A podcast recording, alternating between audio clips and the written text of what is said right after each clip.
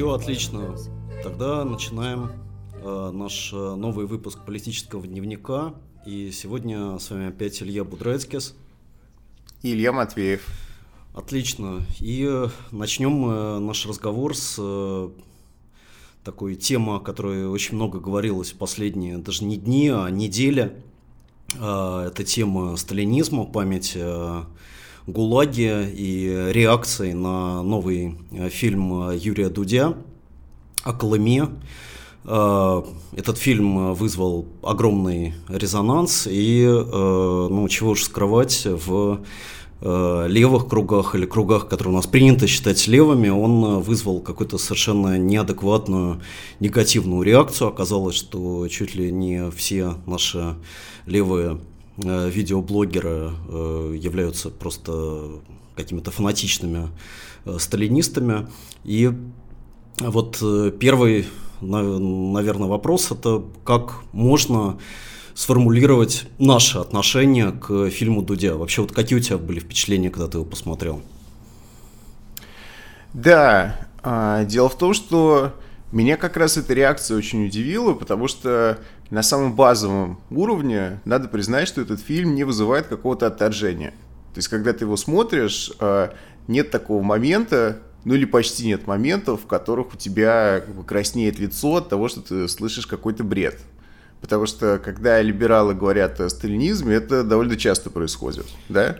А здесь э, э, ты правильно вот в нашем предыдущем разговоре сказал, что этот фильм э, вызывает ощущение того, что он корректный. Это корректный фильм. Да? Конечно, там были какие-то натянутые моменты с ну, интерпретацией отдельных фактов, да, и Конечно, а, вот эта история с а, основной рамкой интерпретации про то, что Колыма – это родина нашего страха, ну, это вызывает сомнения. Да? Надо признать, что вот такой способ об этом говорить, что Колыма – родина нашего страха, это вызывает сомнения, это мне не кажется очень правильным. С другой стороны, сам фильм, сам, сам нарратив, да, mm-hmm. сам, само то, что показано – а, это как раз э, и, и хорошо сделано, и просто ценно в рамках той дискуссии общественной, которая сейчас ведется. Ну вот э, у меня совершенно похожие были впечатления от этого фильма. Э, очень важно, что этот э, фильм сделан без той истеричной ноты, которая сопровождает такие либеральные высказывания о ГУЛАГе э, старшего поколения. И очень важно, что этот фильм, он э, как бы произведен из точки сейчас. Да, то есть Дудь отправляется на Колыму, он общается с самыми разными людьми, которые там сейчас живут, он говорит с ними о том, как они воспринимают этот опыт, он э, достаточно ненавязчиво высказывает э, собственную позицию, но, э, наверное, э, главный момент, который вот всех, так сказать, как-то напряг в этом фильме, почему он сделан именно сейчас, почему нам сейчас стоит вот снова поднимать вот этот вот разговор о ГУЛАГе, о памяти о сталинских репрессиях. Вообще, насколько, на, на, насколько это, это нужно? Не является ли это отвлекающим маневром от действительных, реальных э, противоречий э, текущего момента? В чем, э, собственно, этот фильм э, упрекают его критики? Да, мне кажется, что восприятие сталинизма э, в России современной, да, постсоветской России, нужно разделить э, на две части. И надо признать, что, во-первых, сталинизм для многих людей был ну, некой формой протеста против э, э, приватизации, против реформ, против э, капитализма и против всего, что произошло в 90-е. Да? То есть сталинизм был неким способом э, сформулировать свой протест. А с другой стороны, э, сейчас мне кажется, сталинизм – это вторая сторона. Сталинизм обретает новый смысл, потому что происходит ползучая сталинизация а, со стороны власти, да, какая-то такая вот э, довольно скрытая, но все-таки довольно последовательная э, реабилитация там образа Сталина и э, сталинских каких-то достижений исторических, его личных якобы, вот, и ну и просто там памятники Сталину у нас теперь стали ставить в России.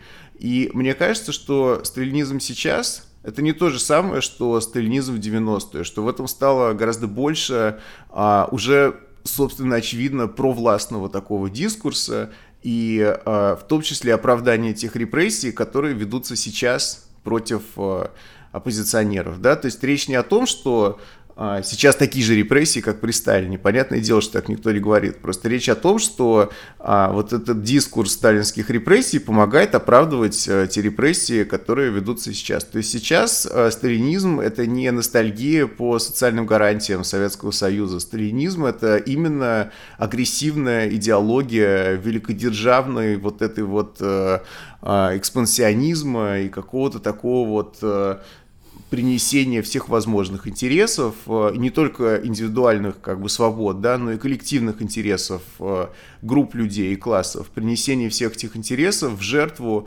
государственному интересу. Вот что такое сейчас сталинизм. Да, это то, как э, сталинизм а, оформляет наше государство. Я... И поэтому да, с такой версией, да, сталинизма не может быть никакого компромисса, не может быть э, э, никакого разговора о том, что давайте на сталинизм посмотрим с другой стороны, потому что мне кажется, что, что здесь нет уже другой стороны, и с другой стороны невозможно на него ну, смотреть. Ну, я согласен, и более того, важно, что в фильме Дудя э, практически полностью отсутствует утверждение о том, что ГУЛАГ является неизбежным последствием, например, э, марксизма да, или социалистической идеологии. Там э, очень четко поставлен акцент именно на том, что ГУЛАГ – это апофеоз государственного насилия, и о том, что э, в памяти о сталинизме отражается и момент нашего отношения к сегодняшнему государственному насилию.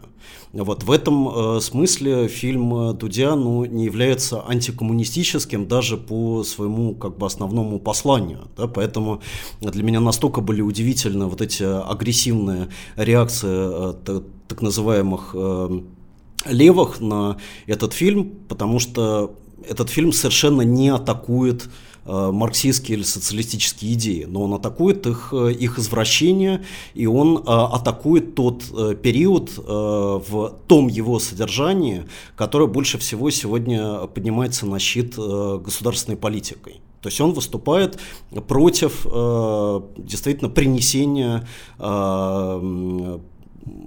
принесения всего в жертву таким вот абсолютизированным государственным интересам.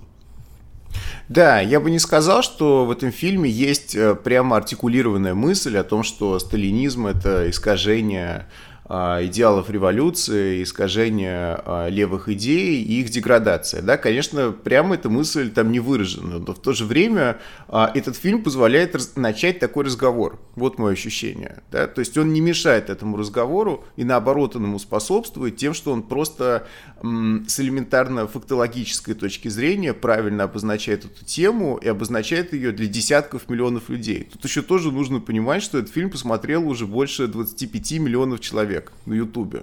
Это само по себе, на мой взгляд, э, гигантское такое вот событие, да.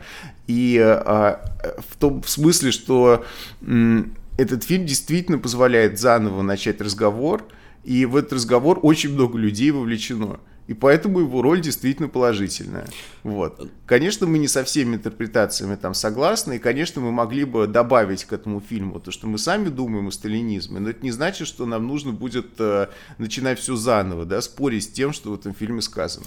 Но э, вот тем, как отреагировали э, вот эти все замечательные видеоблогеры, типа Гоблина, Семина и других на этот фильм, э, выражается их однозначная позиция солидарности с, с, именно со сталинским государством государством. Да, то есть очень важно, как они расставили акценты, что э, количество жертв э, на самом деле не было таким большим, что все репрессии были оправданы, потому что действительно было очень много шпионов, э, и что вообще социализм нельзя построить э, в белых перчатках, для этого нужно какое-то ультранасилие, и предположительно это ультранасилие мы, как настоящие коммунисты, снова должны проявить, если у нас к этому появится возможность. То есть полностью закрывается какая-то возможность для э, диалога с э, теми людьми, которые оценивают сталинские преступления совершенно иначе, и проводится совершенно четкий знак равенства между социализмом и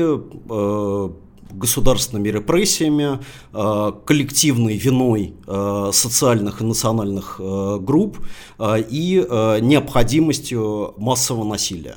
То есть, собственно, когда какие-то крайние либералы говорят о том, что марксизм приводит нас закономерно к ГУЛАГу, они э, получают как бы полное подтверждение со стороны таких вот персонажей, как Гоблин или Семен, которые радостно как бы говорят, да, действительно, социализм это и есть ГУЛАГ, вы совершенно не ошиблись, и мы готовы все это повторить.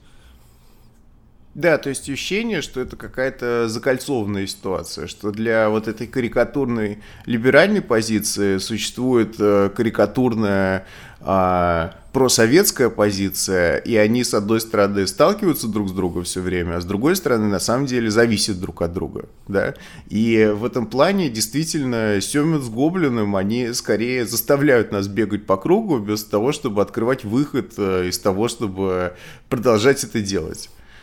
Но в, в, в, в этом же, по сути, состоит э, сегодня стратегия властей, э, которая получает, э, в общем-то, поддержку от либеральных социологов, например, из Левада-центра с их э, нашумевшим недавним опросом, показавшим что в очередной раз, что у нас 70% населения это э, сталинисты и какие-то совершенно дикие люди, которые желают массовых репрессий, и с этими людьми, в общем-то, э, нельзя разговаривать демократическим образом. Поэтому э, возникает э, совершенно закономерный вывод о том, что нынешняя власть, даже со всеми ее пороками, это единственный европеец, который как-то еще сдерживает вот эти разрушительные, э, ужасные, садистские э, взгляды, которые разделяет абсолютное большинство населения. Действительно получается, что по большому счету этот э, левадовский опрос глубоко манипулятивный, да, потому что многие социологи профессиональные озвучили свои претензии, объяснили, а, в чем проблема с формулировкой вопроса, с тем, что эта формулировка менялась от одного вопроса к другому вопросу. То есть а, с чисто профессиональной точки зрения есть очень серьезная проблема с этим опросом. Получается, что этот опрос и его интерпретация Левадой а, это примерно то же самое, что и с условно левой стороны вот эти ролики Семина, да, такое же примитивное какое-то вот упрощение ситуации, которое не позволяет нам вырваться из этого идеологического круга. Да, и обратной стороной этого является политическая пассивность. Политическая пассивность э, потребителей вот этой э, сталинистской видеопродукции, э, политическая пассивность населения, которая постоянно внушается им именно через в том числе реабилитацию сталинизма самими властями. То есть, мне кажется, есть вот эта очень ясная связь между сегодняшней продолжающейся деполитизации в России и э, вот этой агрессивной реабилитации сталинской политики. Да, причем э, на это работает и официальная риторика, и такая вот квази-неофициальная риторика людей типа Семина, да. Ну, и мне кажется, знаешь, мне кажется, что конкретно про Семина нужно просто сформулировать то, что этот человек, во-первых, вплоть до самого недавнего времени был, собственно, официальным пропагандистом, да, на, на телевидении на нашем, а во-вторых, он просто сталинист. То есть его позиция не сложная какая-то, что мы должны каким-то образом защищать Советский Союз от либералов, которые критикуют Сталина. Нет, его позиция, что мы должны Сталина защищать от либералов, потому что ему нравится Сталин. И потому что это и был настоящий коммунист. Да, потому что Сталь... Сталин это коммунист, а, это советский проект, это сталинский проект в своей основе, да, и а, нам нужно защищать а, достижения Сталина и его борьбу, как он сказал, стальную организационную волю советского руководства нужно защищать от этих либеральных нападок. То есть это уже, конечно, абсолютно за гранью добра и зла, и по большому счету то, что приходится даже с какими-то а, нашими а, товарищами, да, с которыми мы согласны по многим другим вопросам, приходится с ними спорить о том, что Семин это плохо, потому что Семин это сталинист. Вот это, конечно, очень странно, да? Почему нужно доказывать, что сталинист это плохо, и что со сталинистом не нужно дел никаких иметь? Я не знаю. Да, то есть это удивительно, что слева не прозвучало ни одной внятной антисталинской позиции вот в этой дискуссии. Даже те люди, которые как бы являются антисталинистами, они э, посчитали, что вот э, в виде значит, вот критики ГУЛАГа, мы имеем дело с э, атакой на социализм вообще, поэтому, э, значит, в этой позиционной войне нужно занять место в одном окопе рядом с вот этими оголтелыми персонажами типа Семина. Я думаю, что, что если уж выбирать как бы свои места в позиционной войне именно вокруг темы ГУЛАГа, левым совершенно необходимо занять свое место среди антисталинистов. И показать, что антисталинизм не является каким-то э, какой-то вот странной и такой противоестественной э, позицией для левых, но наоборот он связан с самим, э, самим значением социализма, с самим смыслом социалистического, социалистического проекта как последовательной демократии и на самом деле последовательного уважения прав личности прав личности не в смысле э, личности как бы рыночного потребителя, но в смысле личности, которая на самом деле не может э, э, реализоваться в текущих, текущих условиях, личности, которая придавлена Э, отчуждением личности, которая придавлена отношениями э, прибыли, господствующими в, нашей, в нашем обществе. Поэтому э, я думаю, что наше место, как левых, оно однозначно на стороне критиков ГУЛАГа, причем именно с позиции защиты социализма. Да, никаких компромиссов со сталинизмом быть не может что мы не можем говорить, что а, в каких-то конкретных условиях мы можем оправдать то, что произошло, мы можем понять то, что произошло, мы не можем ни понять, ни оправдать. Мне кажется, что это нужно четко сформулировать. Не, не, не говоря уж о том, что среди жертв ГУЛАГа было огромное количество, я бы сказал даже подавляющее количество э, сторонников социализма. Это были и открытые политические оппоненты Сталина из левой оппозиции, такие, например, как Варлам Шаламов, которого Дудь э, процитировал в своем фильме. Это были и, в общем, вполне лояльные Сталину коммунисты, которые оказались э, жертвой э, политики массовых репрессий. Да, честно говоря, вот вспоминая Шаламова, который Колыму назвал Освенцимом без печей, да, а выслушивать э, то, что Дудь снял неправильный фильм, потому что он критиковал Советский Союз, это, конечно, какой-то полный абсурд.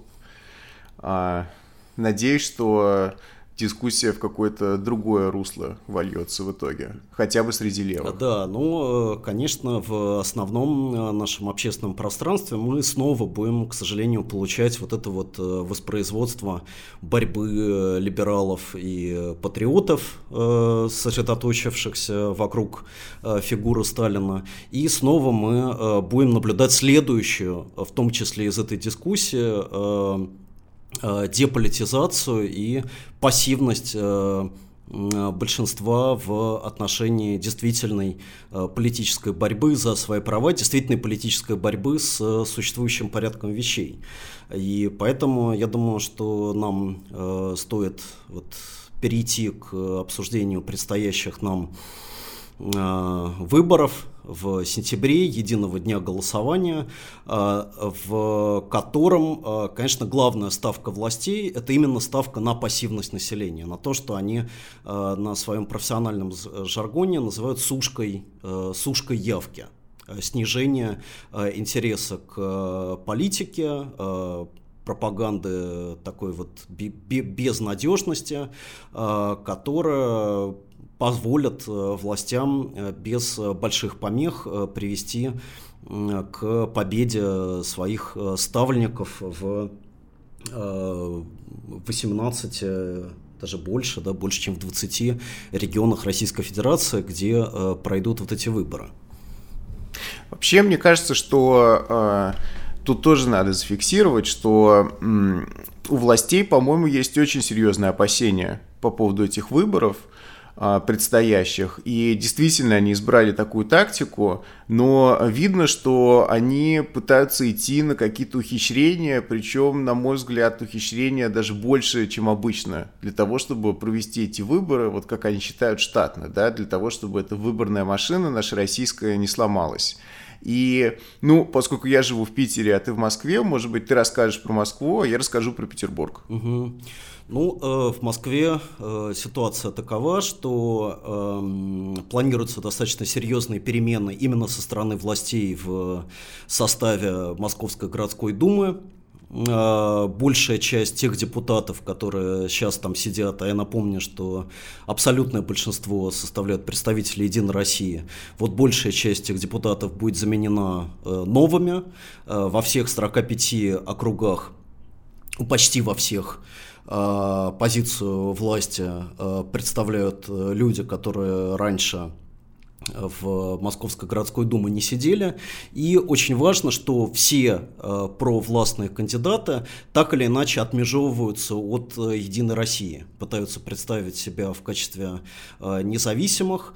Более того, вот политологи отмечают, что им э, дан карт-бланш на критику власти, вот, то есть вполне э, те люди, которые реально поддерживаются Собянином, э, могут э, в ходе избирательной кампании атаковать э, реновацию или вот какие-то другие э, ошибки э, московских э, властей и представлять себя в качестве независимых. С другой стороны, конечно, есть целый ряд округов, где выдвигаются оппозиционные кандидаты, Э, есть э, позиция э, Алексея Навального, идея умного голосования, вот, которую, я надеюсь, мы чуть позже обсудим, насколько эта позиция является оптимальной или какой-то вот достойной поддержки со стороны Э, со стороны левых. Но э, в целом, э, конечно, есть такое немного пессимистическое ощущение, что вот этот сценарий, который московское правительство будет реализовывать в ходе этих выборов, он закончится большим или меньшим успехом, потому что сам день голосования придется на э, начало сентября. Основная избирательная кампания придется на летний период, то есть период э, крайней э, пассивности, когда многие люди уезжают из города. И, э, в общем, в этой ситуации есть большие опасения, что оппозиционным кандидатам не удастся э, мобилизовать э, протестно настроенных э, избирателей вот к этому дню.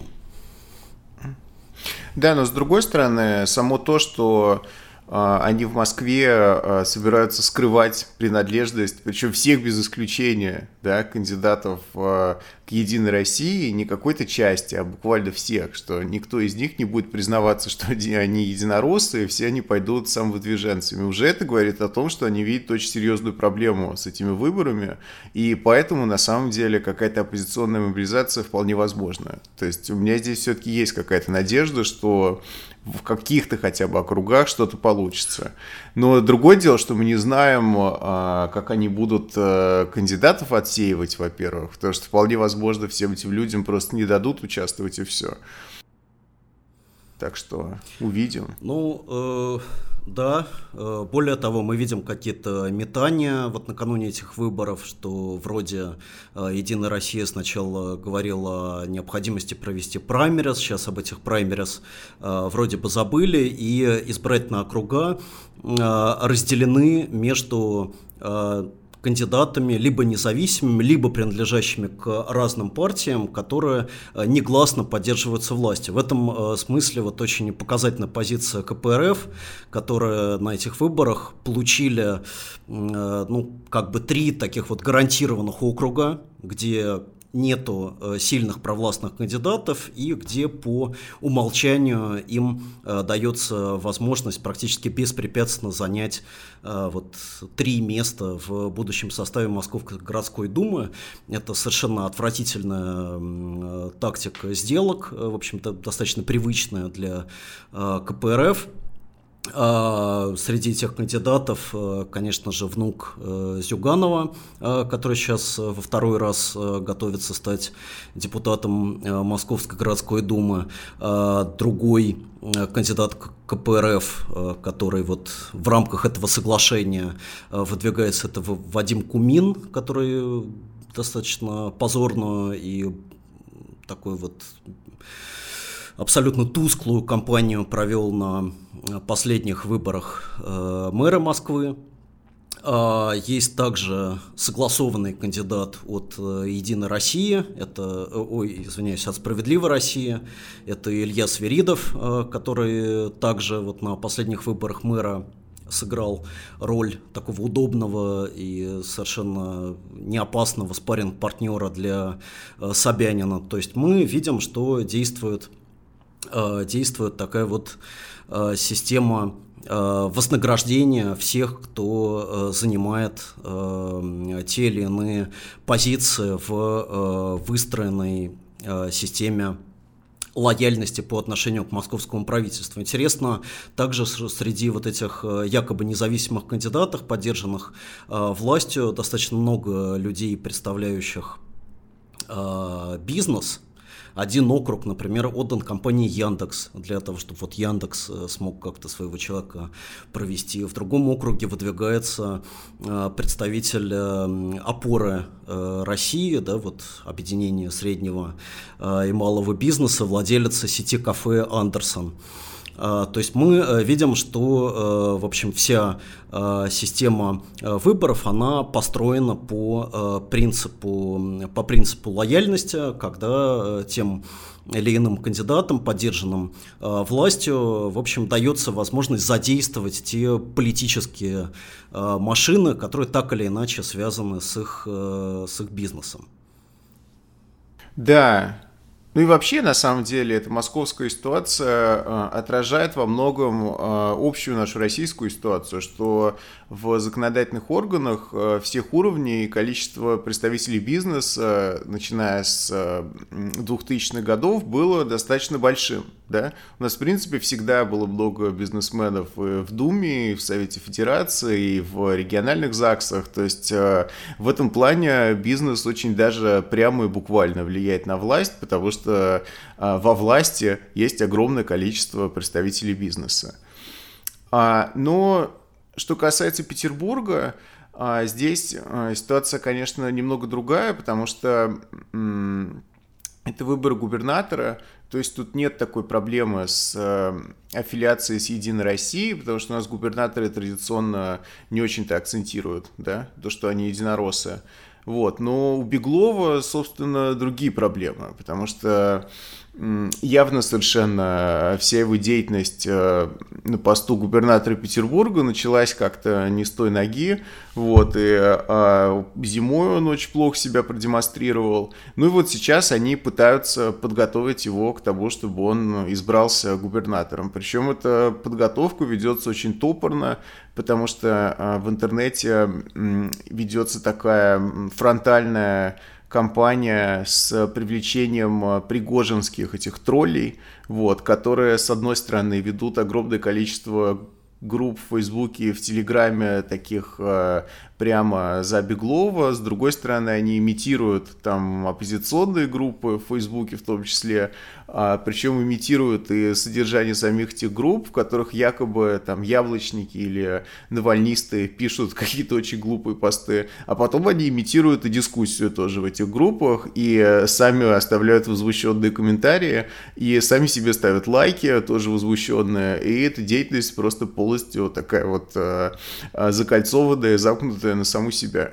Вот, а, то есть при этом а, журналисты утверждают, что освещение Беглова во много раз активнее освещения Полтавченко, и что он стал, в принципе, а, вторым по интенсивности освещения главой региона после Собянина. Вот. И совершенно очевидно, что усилия прикладываются недюжинные а с другой, но при этом, а, как я уже сказал, очень топорные и довольно тупые.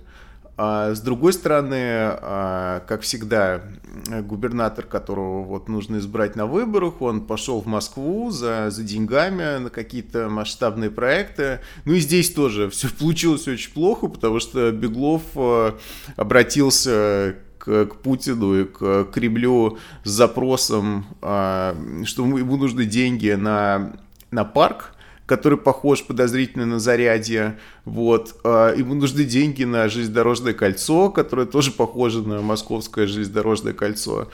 А, но при этом, как сообщили, вот, как писали в СМИ, все эти проекты даже не рассматривают в связи с плохой подготовкой документов. Вот, то есть э, на что ему хватило ума, это просто э, чего-то там попросить в Москве, а даже сформулировать конкретно, чего он хочет, видимо, не очень получилось. Вот. А, то есть, с одной стороны, видно, что прикладываются какие-то усилия, с другой стороны, а, я вполне допускаю, что ситуация на выборах будет э, довольно напряженная для Беглова и для, для властей в целом. Ну, вот э, интересно, что в этом отношении собирается предпринять оппозиция, и левая, и либеральная оппозиция, и в Москве, и в Питере. А в Москве в ряде округов выдвигаются оппозиционные кандидаты. Сейчас пока непонятно, будут ли эти кандидаты, например, э, поддержанные Навальным, э, зарегистрированы. Но э, факт в том, что, конечно, московская власть совершенно не нуждается в какой-то активной и такой яркой избирательной кампании, поэтому скорее всего, э, все-таки основная борьба будет разворачиваться между э, кандидатами от э, системных партий и кандидатами, которых так или иначе поддерживает московское правительство. И в этом отношении та тактика, которая была заявлена Навальным, тактика умного голосования, она, как мне кажется, может привести к определенным результатам только в том случае, если будет достаточно большая явка, если, несмотря на то, что самые самые яркие оппозиционные кандидаты не смогут в этой кампании участвовать, э, люди э, все равно массово придут на выборы и э, будут сознательно голосовать против тех кандидатов, которые ассоциируются с властью, при том, что сами, как бы эти провластные кандидаты, как мы уже говорили, они делают все, чтобы с этой властью не ассоциироваться да, и изображать из себя просто таких вот э, общественных э, деятелей, которые пошли э, на эти выборы по собственной инициативе.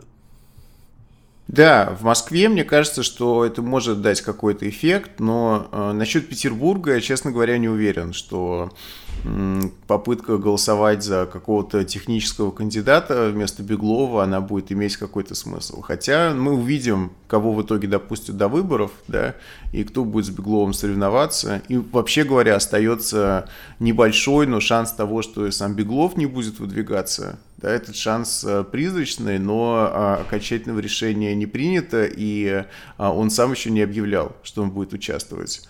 Поэтому посмотрим, что будет. Да, но интересно, что эти выборы, они проходят не только в Москве и в Питере. Вот в 18 регионах э, России будут выбираться губернаторы, э, в 13 регионах будут выбираться региональные думы.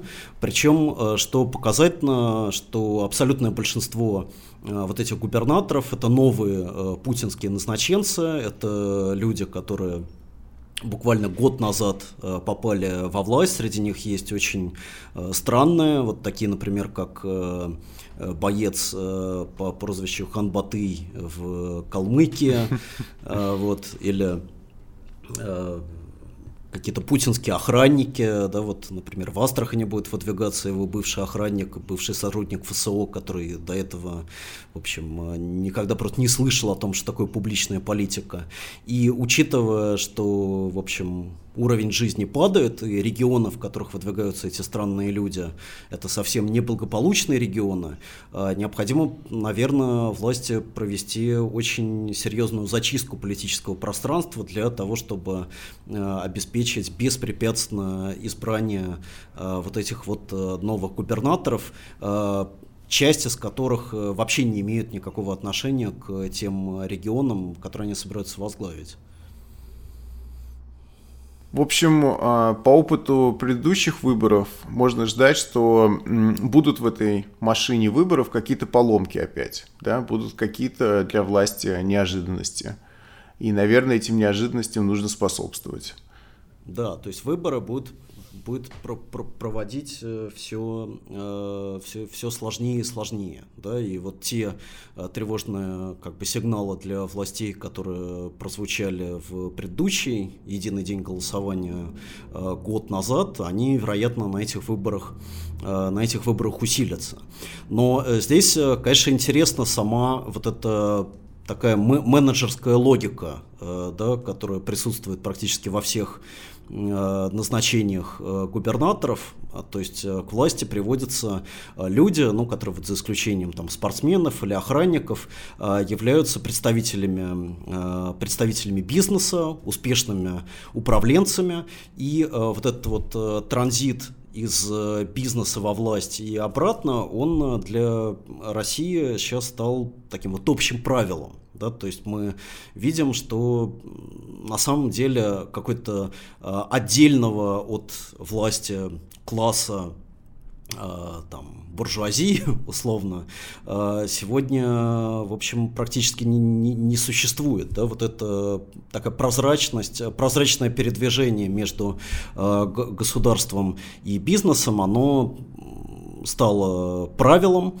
и в этом э, смысле, конечно, интересно э, посмотреть на э, вот этот вот последний скандал с группой Мираторг и с тем обращением к правительству, которое они вместе с представителями других компаний подписали о том, что вот людям нужно запретить э, провозить в своих сумках э, хамон и э, какие-то э, прекрасные сыры э, из зарубежных поездок, потому что от этого страдают э, российские производители, и, в общем-то, государство должно э, в, вот этими достаточно жесткими, непопулярными мерами оказать поддержку отечественному бизнесу. Сразу же поднялся, поднялся шум, что вот, э, давайте бойкотировать компанию Мираторг, они ведут себя э, крайне неприлично. Более того, они нарушают нормальные рыночные правила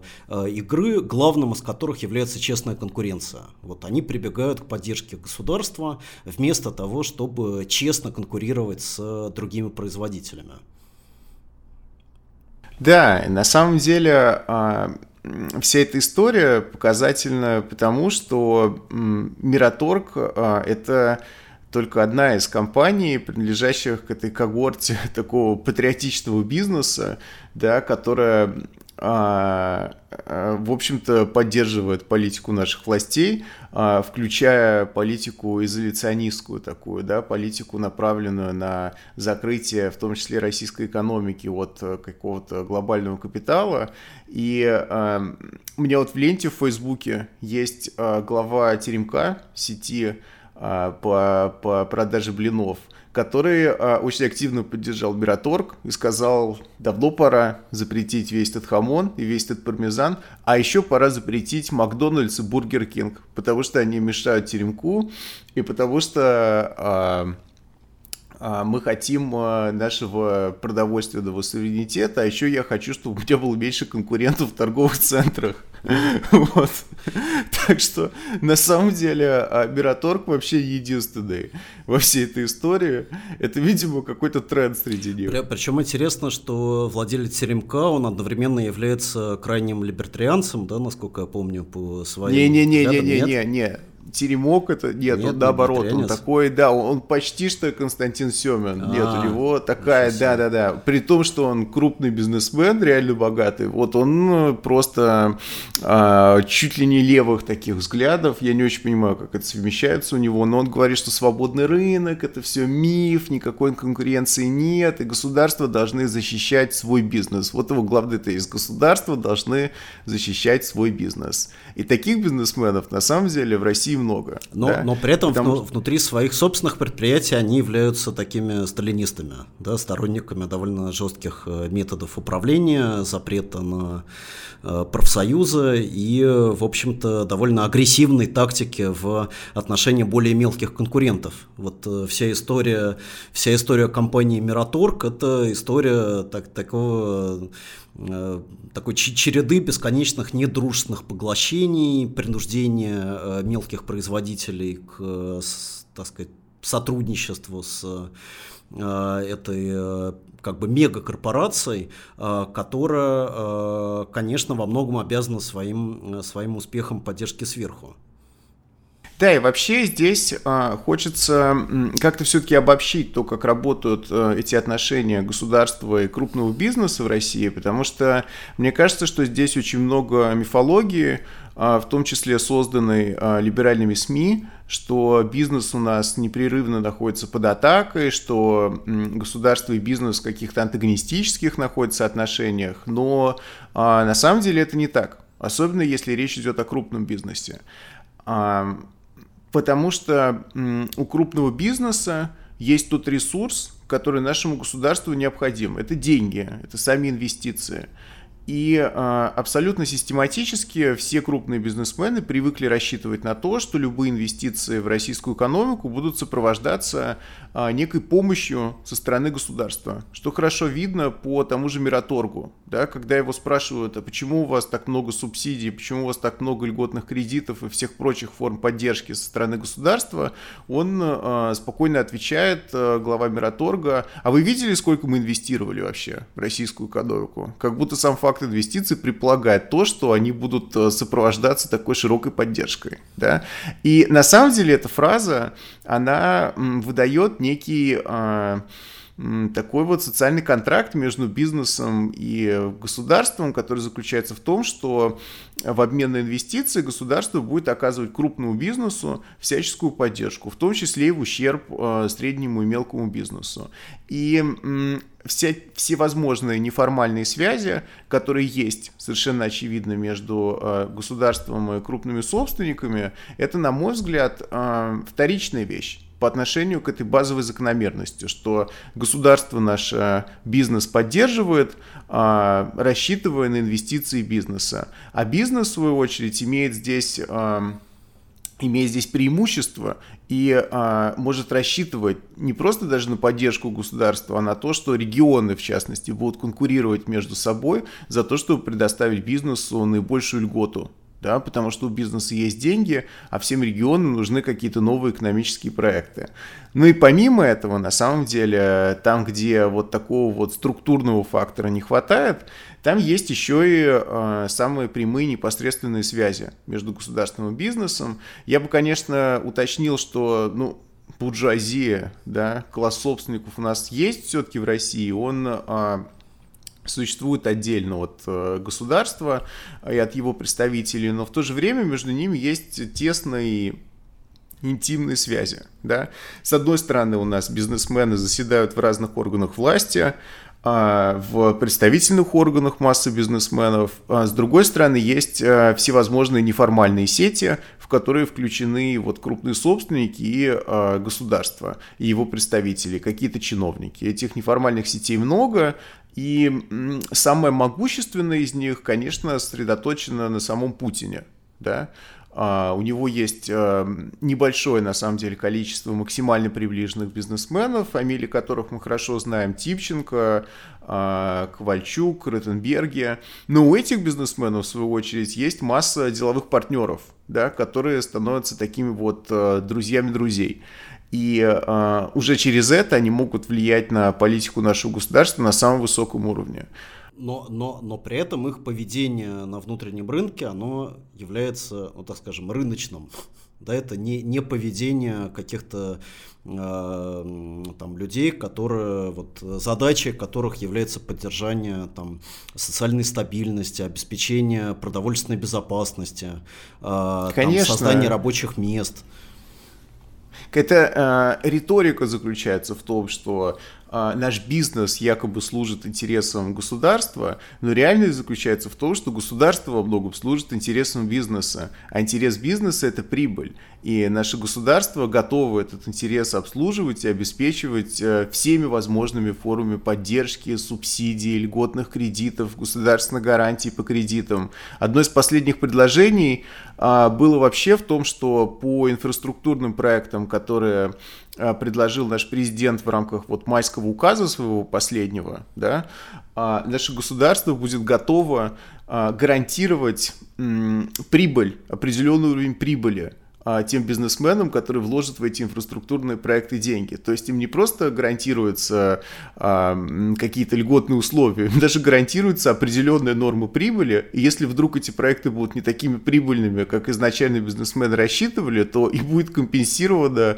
вот эта вот разница, и они все равно получат ту прибыль, которую они ожидали. То есть государство буквально за бизнес будет делать его работу. Да. Я так понимаю, что это решение еще не было принято, оно только обсуждается, но просто сам ход мысли показательный, да, что наше государство готово гарантировать буквально крупному бизнесу определенный уровень прибыли.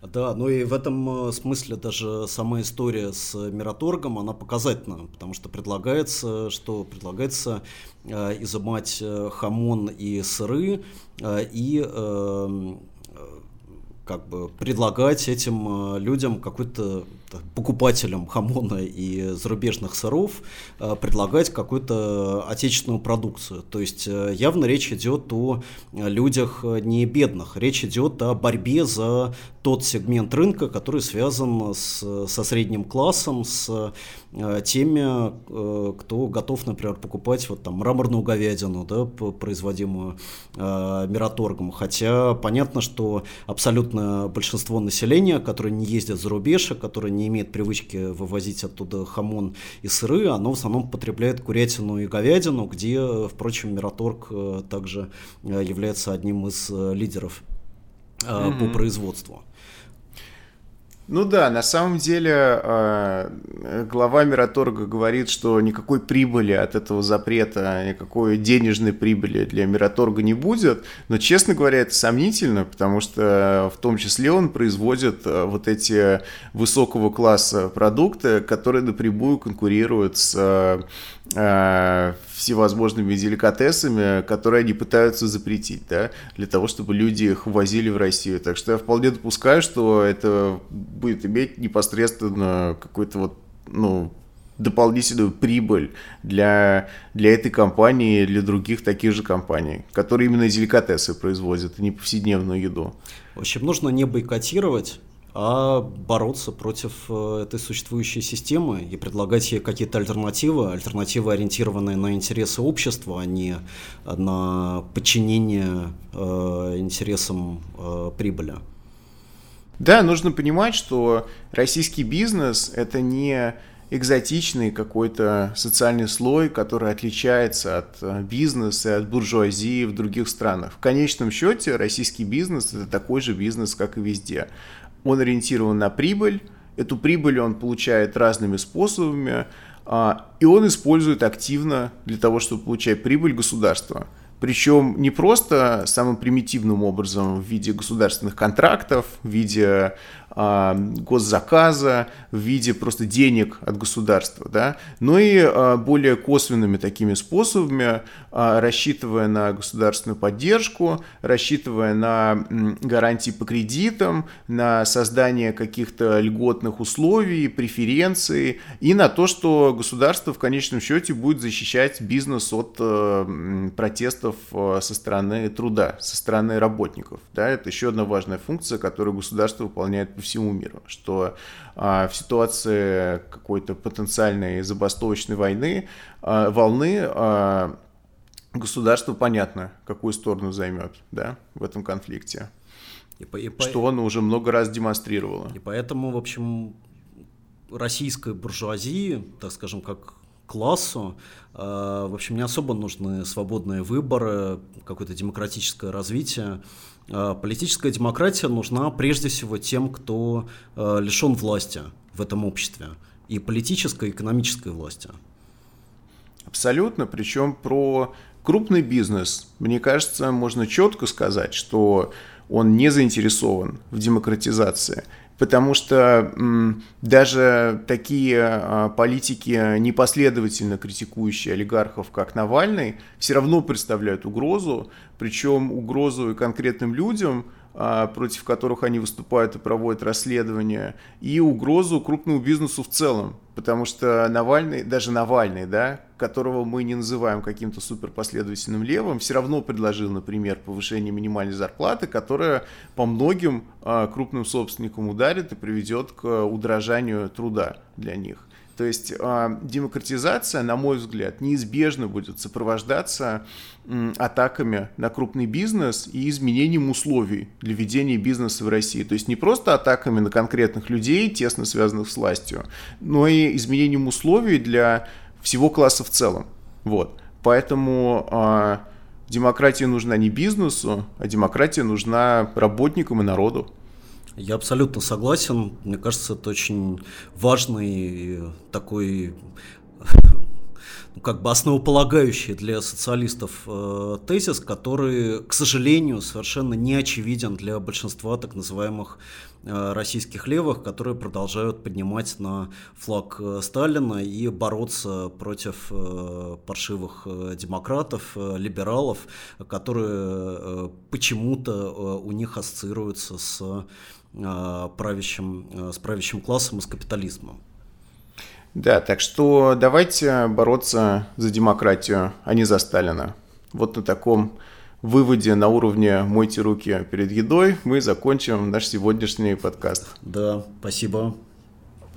Илья Матвеев. Илья Будрайскис. Пока. Пока.